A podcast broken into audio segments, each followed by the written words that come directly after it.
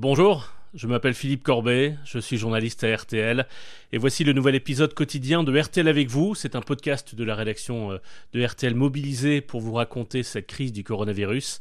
Nous sommes le mardi 14 avril, c'est le 29e jour du confinement, nous entamons la cinquième semaine, mais nous pouvons désormais rêver au mois de mai que chantait Charles Trenet. Chérie, comme il fait doux, le vent s'est endormi, Déjà les escargots sortent après la pluie.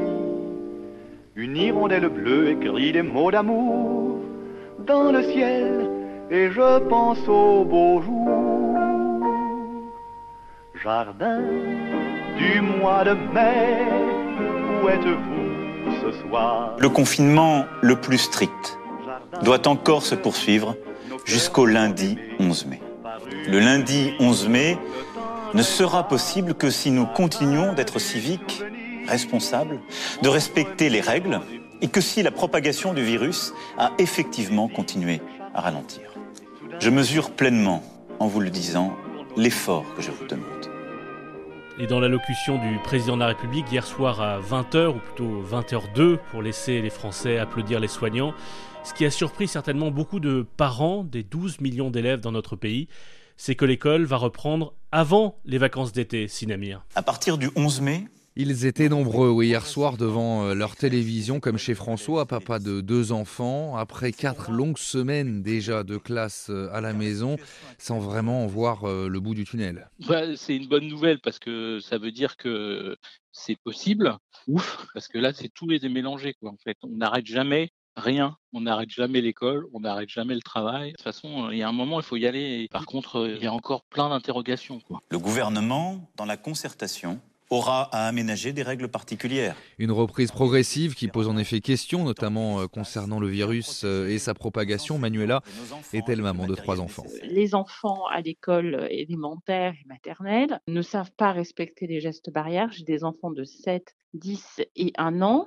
Nous, les parents, on les récupère après derrière et euh, ça me paraît compliqué. Pour moi, le 11 mai, c'est se précipiter et ça paraît vraiment demain. Pas question par exemple pour David, interrogé par Dimitri Ramelot, l'un des correspondants de RTL dans l'Est, pas question pour David d'envoyer son fils en classe. Il va tout simplement pas y retourner parce que déjà c'est dangereux pour sa santé à lui, c'est dangereux pour la santé de ceux qui l'entourent. J'ai une maman euh, qui a 65 ans, qui habite l'étage au-dessus, j'ai pas envie de prendre le risque qu'elle attrape ce virus. Je trouve ça irresponsable. Donc moi j'ai la possibilité de pouvoir garder mon fils à la maison et je le ferai pour sa santé avant tout. C'est prendre un risque pour un mois et demi d'école parce que les grandes vacances c'est fin juin. Puis même pour les instituteurs, c'est dangereux parce qu'on ne peut pas faire mettre des masques à des enfants, les gestes barrières, ils les respecteront pas, les enseignants vont toucher les cahiers que les enfants touchent. Moi, j'étais persuadé, j'aurais mis mes deux mains à couper que la réouverture se ferait en, septembre du mois pour les crèches maternelles et primaires. Bon, après, ils ont parlé d'aménagement d'espace et de temps, mais là aussi, enfin, je sais pas comment ils vont faire. Ils vont faire venir cinq enfants le matin, cinq enfants l'après-midi. Donc après, je prendrai contact avec son institutrice pour voir si on peut faire comme on fait maintenant. Elle nous envoie tous les jours le, programme par mail. Il ira pas avant septembre. Et le docteur Jérôme Marty en, parlait d'ailleurs avec Vincent Parisot dans l'édition spéciale de RTL Soir, juste après l'allocution du président. Euh, les rassemblements dans les classes, on ne voit pas comment on pourrait éviter euh, le port de masque en classe, par exemple. C'est-à-dire que vous imaginez que la reprise des cours se fasse avec des masques pour les enseignants comme pour les élèves Certainement, oui. Cette date du 11 mai, euh, comment vous la ressentez? Ça prouve qu'on est loin d'être sorti encore de cette crise, euh, qu'il va falloir tenir.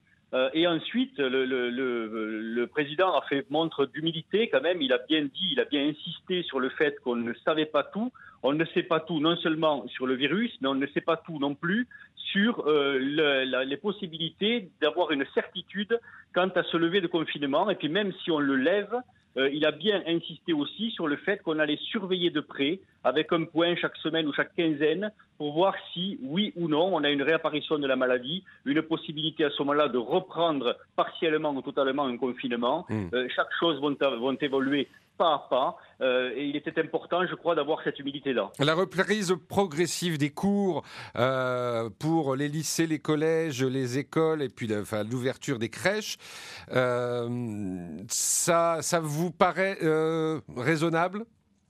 Ben, ça, sera raisonnable si on a véritablement les moyens de protection. Hein. On sait que les enfants sont souvent porteurs peuvent être vecteurs virales, peuvent être porteurs de la maladie de façon asymptomatique ou très peu symptomatique. Cela impose donc euh, que lors du retour dans le cercle familial, il y ait la possibilité de protéger euh, la famille. Donc, euh, encore une fois, le, confinement et surtout le déconfinement ne peuvent se concevoir que s'il y a les deux autres éléments qui sont la, la possibilité de tester un grand nombre de populations et puis la possibilité de protéger la population.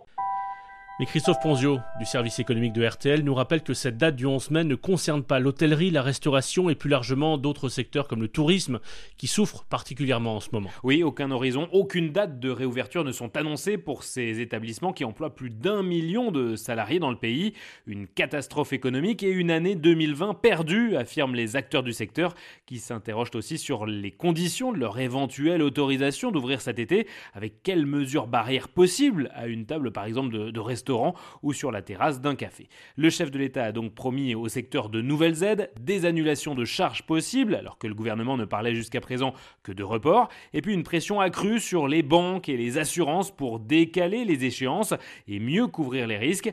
Un plan spécifique sera présenté en Conseil des ministres demain. Il apportera un nouveau soutien financier à l'hôtellerie-restauration, mais aussi au tourisme, à la culture et à l'événementiel, tous les secteurs qui ne voient pas le bout du tunnel de la crise. Car sans nouvelle aide pour les trésoreries de ces petites structures, c'est le risque de faillite en cascade qui augmente très vite. Et même avec une réouverture, euh, imaginons cet été, pas sûr que toutes puissent encore lever leurs rideaux. Et c'est d'ailleurs l'inquiétude de ce commerçant qui a appelé le 3210 pour parler à Pascal Pro dans Les auditeurs ont la parole. C'était donc avant l'allocution du président Macron. La parole tourne. François-Xavier, bonjour, qui habite Fontainebleau. Oui, bonjour Pascal.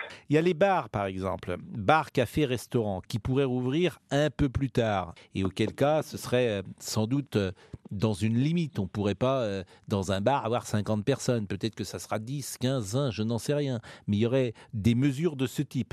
Pareil pour les rassemblements. Est-ce que les, les grands festivals d'été vont être maintenus? Je pense à Avignon, je pense à les francopholies, etc pour tout dire, en même temps que je pose la question, j'ai la réponse. J'imagine pas 2000 euh, personnes devant, euh, devant, euh, devant une scène le 15 juillet.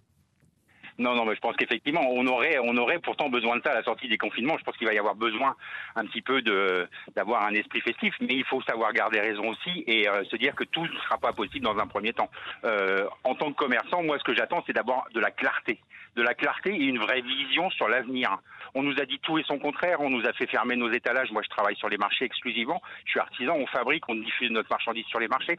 On nous a fait fermer les marchés, alors que déjà des mesures avaient été mises en place de façon à sécuriser tout le monde et que tout le monde jouait le jeu. Les municipalités, les gestionnaires de marché, les commerçants, les clients, tout le monde jouait le jeu. On, est, on nous a laissé déballer le jour du, euh, du début du confinement. On nous a laissé déballer. Et puis à 8 heures, on est venu nous dire, messieurs, fermez boutique, c'est terminé.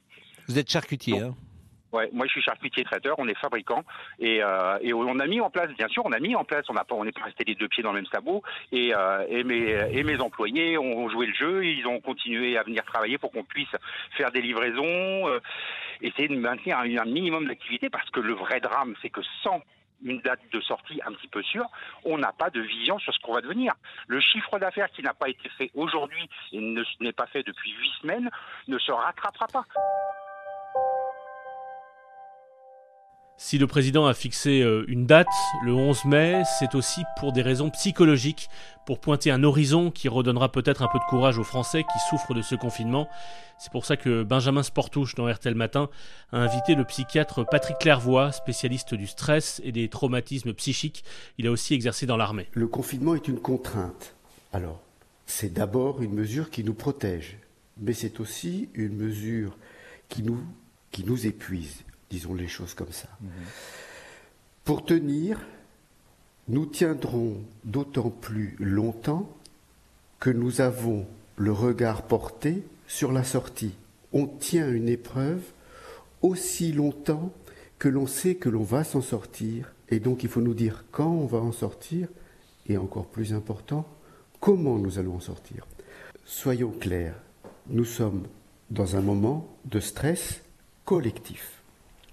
On a déjà vu par le passé, à plusieurs reprises, des populations avoir deux types de comportements devant le stress collectif. Il y a le comportement chaotique. Moi, je pense par exemple à la commune de Paris ou à certaines insurrections dans les grandes villes, et la plus récente, très illustrative pour nous parce qu'elle est dans notre monde moderne, c'est les émeutes de Los Angeles en 92. Par contre, si on sait coordonner un ordre collectif, ça veut dire faire de chacun un ambassadeur des mesures de protection. Il y a un côté très important pour moi, c'est le tous ensemble.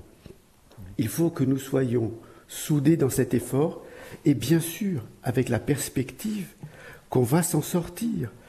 Et c'est une phrase que j'aime répéter, il faut avoir le courage d'être optimiste, c'est-à-dire de croire qu'il va émerger de ça une conscience collective plus forte, solidaire. On voit bien aujourd'hui toutes ces initiatives de quartier, de rue, de prendre soin de l'autre, de se préserver, d'être attentif à ceux qui nous sont proches, et donc être ensemble et s'observer ensemble. Le courage d'être optimiste, c'est une très belle phrase à retenir et c'est peut-être aussi à cela que pensait le président Macron en concluant ainsi son allocution. Nous aurons des jours meilleurs et nous retrouverons les jours heureux, j'en ai la conviction.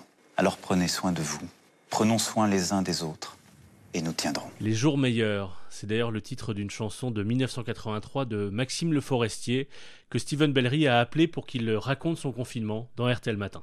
Elle est vraiment très étrange cette époque. Hein. Elle me déplaît pas. Enfin, c'est la mienne, j'ai pas le choix. Je me souviens dans les années euh, fin des années 60, 70, il y avait euh, GB dans Arrêt Kiri, l'an 01. On arrête tout, on réfléchit. Ça me fait un peu penser à ça. Je sais pas si on va réfléchir.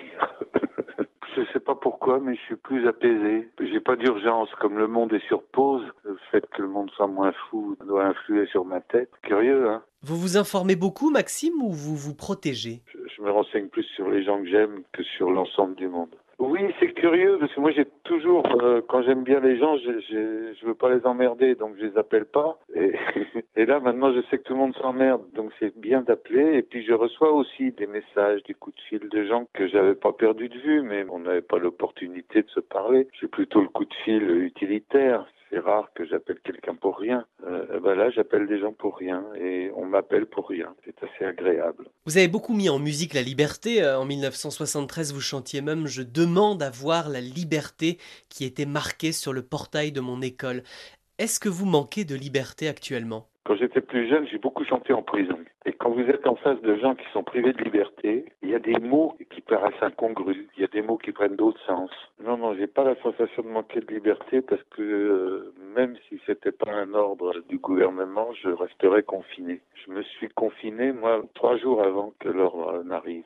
Parce que euh, j'ai 71 ans, parce que je fais partie des populations dites à risque, que j'ai pas envie d'encombrer les lits des hôpitaux, que j'aime pas souffrir et que j'ai pas du tout envie de mourir. Vous pensez que le monde sera différent dans quelques mois? On sera changé, reste à savoir pour combien de temps? Mais euh, on sera changé, c'est sûr. Même si ça ressemble à un film euh, catastrophe, euh, je pense que l'humanité va s'en sortir. Pour l'instant, on a plutôt des belles images de l'humanité. Je pense à tous ces gens qui soignent, euh, permettent à tout le monde de se nourrir. Donc ça fait ressortir beaucoup de belles choses de l'humanité. Une espèce de solidarité qu'on n'attendait pas. Je pensais qu'on était vraiment dans un monde totalement égoïste. Eh ben non. On était nés sur des. The times were changing. On pouvait planter. On voulait juste des jours meilleurs. Juste des jours meilleurs. À demain, en espérant que ce soit déjà un jour meilleur au Lakers. J'en ai trouvé qui s'amènent, ils s'envolent, ils t'emmènent et tu t'en vas. Tiré par 36 planeurs.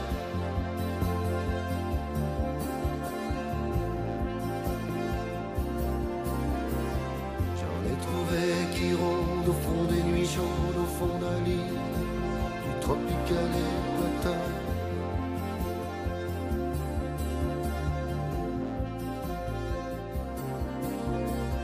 J'en ai trouvé qui passent en travers de moi. Un ouragan qui 50 ans d'habitude et puis qui s'en va.